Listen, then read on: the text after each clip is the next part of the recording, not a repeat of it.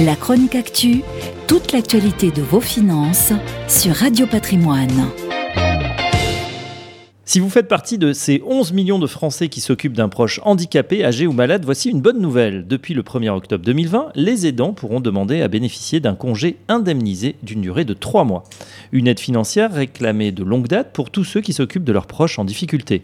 Jusqu'ici, les 6 millions d'aidants salariés n'avaient pas le choix. En cas d'urgence, ils devaient poser des congés, des RTT ou bien prendre des congés sans sol et renoncer à tout émolument d'adaptation de la société au vieillissement, il était possible de réclamer un congé auprès de son employeur un mois avant via un courrier avec accusé de réception via un de réception.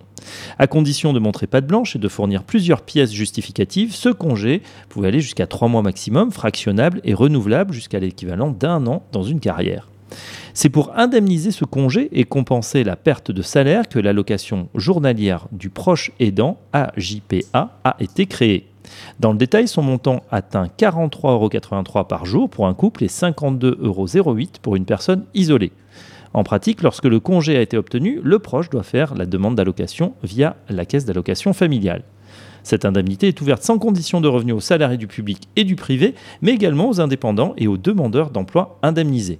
Le proche, quant à lui, doit avoir un lien de parenté avec la personne aidée, conjoint, concubin, paxé, ascendant, descendant, collatéral du quatrième degré, c'est-à-dire frère, sœur, tante, oncle ou cousin germain.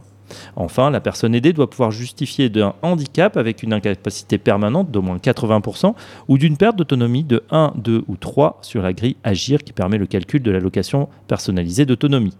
Les différentes associations saluent une avancée mais jugent les modalités financières perfectibles. De nouvelles propositions devraient voir le jour lors de la Journée nationale des aidants qui a lieu chaque année le 6 octobre. La chronique actu, toute l'actualité de vos finances sur Radio Patrimoine.